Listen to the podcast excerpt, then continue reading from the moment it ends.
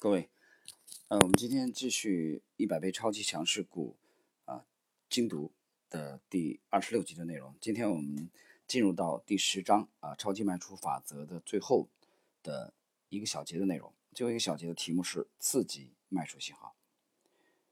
那么下面这些法则呢，不一定就是必然的立即卖出信号，但当你看到它们时，应该仔细考虑一下你所持有股票是否还有继续上涨的空间。第一。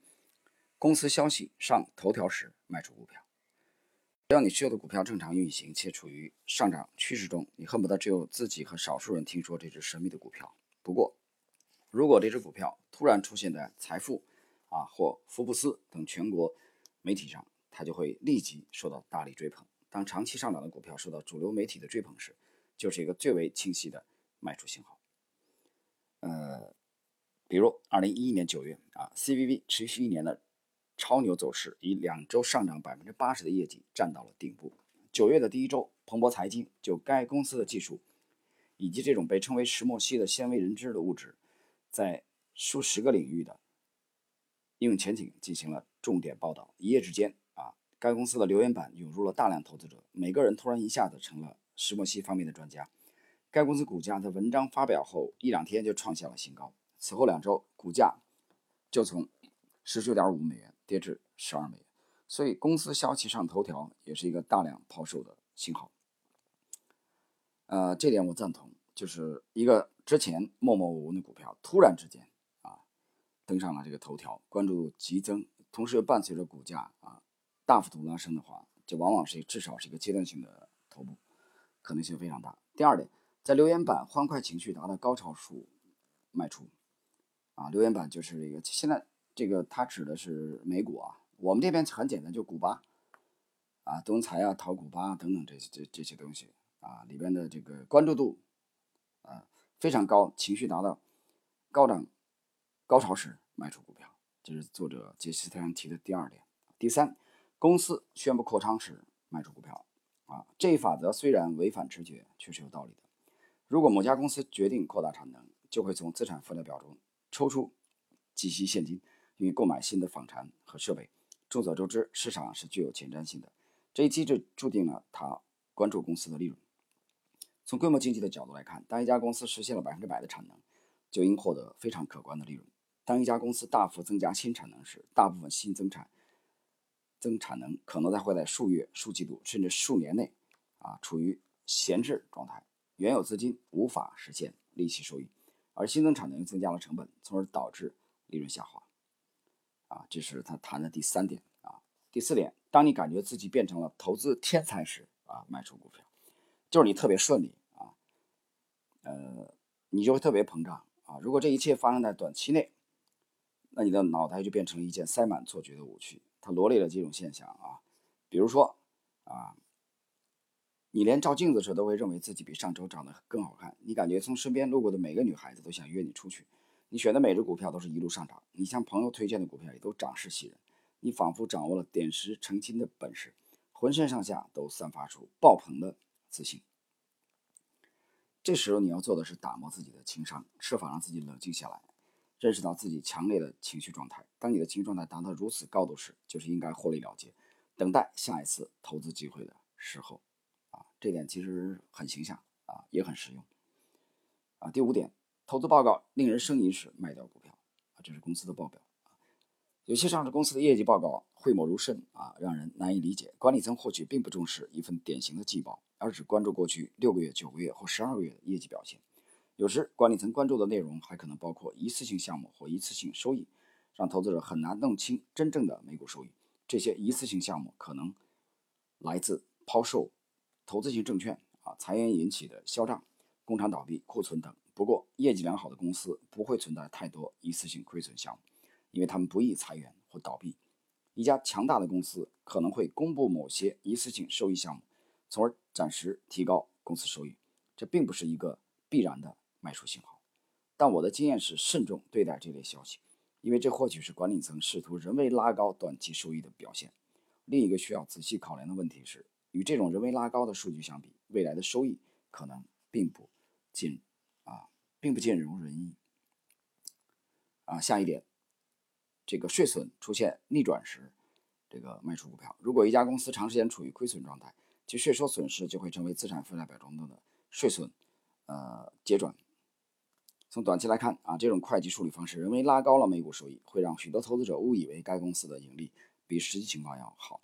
一旦某家公司确定将会持续盈利，其税损结转也会大大扭转，最终的结果反映为损益表中的一笔一次性大额收益，从而使每股收益大幅增加。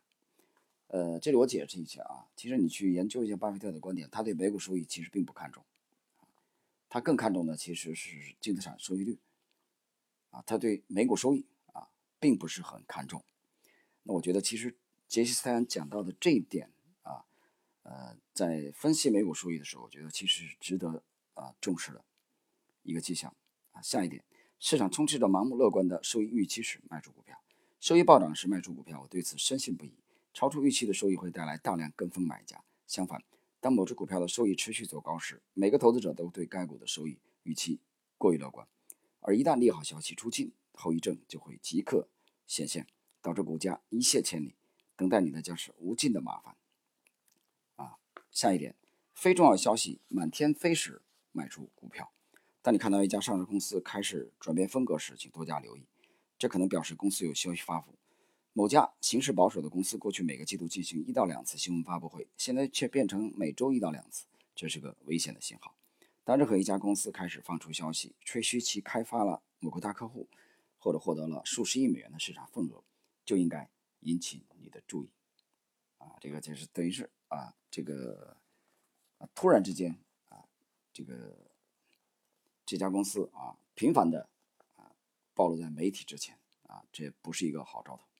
下一点，传闻乍起时买入，消息出尽时卖出。某公司啊放出消息，称四个月内将发布新产品，呃，企业其股价在产品发布前四个月一路高歌猛进，于是你买入股票。在这种情况下，无论如何也要在产品发布日或提前几天锁定收益，落袋为安。正如前面提到的，股市具有前瞻机制，永远反映未来的预期。一旦未来成了今天，你的优势就消失了。记住，消息出尽时卖掉股票。当公司为自己的股票做广告时，卖掉股票。啊，就是呃，某一个公司啊，这个花了很多精力。我们看，当当你看到一家公司更加卖力的推销其股票而不是产品时，就要多加小心了。公司绝对不应该推销自己的股票。如果你持有的股票来自一家实力雄厚的公司，绝不用担心股票的销售情况，因为管理层在产品营销上大获成功。才是股价的最终推动力，啊，这一点其实作者讲的非常的呃实在。最后一点，发布替代性战略方案时卖出股票。有许多公司发布消息称，他们已经聘请了投资银行帮他们制定替代性战略方案，其理由大多是股票价值被低估了。千万不要相信这一点，这实际上是公司将被出售，投行正在寻找最高出价人的信号。当听到这样的消息时，投资者都会失去理智，他们会想：多好的事情啊！该股票的未来价格将是现价的三倍，通用公司肯定会按真实价格购买我们的股票等等。留言板上这类炒作还会持续相当长的时间。那么，以上是杰斯坦一百倍超级强势股第十章超级卖出法则最后一个小节啊，刺激的卖出信号。这里边我们可以看到典型的杰西斯坦的风格，这就是一个呃逆向思维啊，非常的清楚。这里边我可以简单的把它总结为啊这么六个字，啊也就是买预期，卖事实。当这个良好的成长预期预期啊它只是一个预期的时候，啊这时候是是支持买进的。但是当这个美好的预期结合股价大幅度拉升啊，再结合已经成为事实的时候，报表已经公布了，利好已经兑现了，这个时候往往就是卖出的比较好的时机。大家可以参照以上的这些迹象，比对 A 股啊之前的交易经历啊，大家会这个提高自己对市场的认识。好了，我们今天第十章的啊最后一节的内容啊就到这里结束了。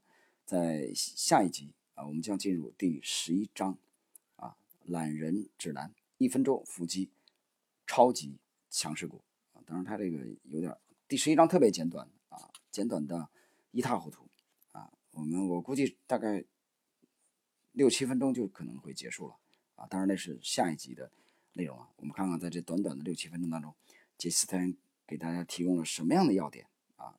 如何才能做到一分钟腹肌超级强势股？好，我们下集再见。